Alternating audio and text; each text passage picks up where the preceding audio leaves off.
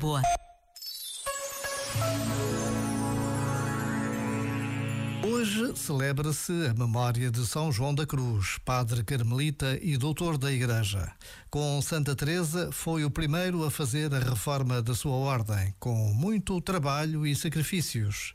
Mas o que nos deixou escrito continua a dizer ao mundo que mesmo as noites mais escuras se iluminam com a certeza do amor de Deus por cada um de nós. E por vezes Basta um minuto para nos interrogarmos sobre este amor. Já agora, vale a pena pensar nisto. Este momento está disponível em podcast no site e na app.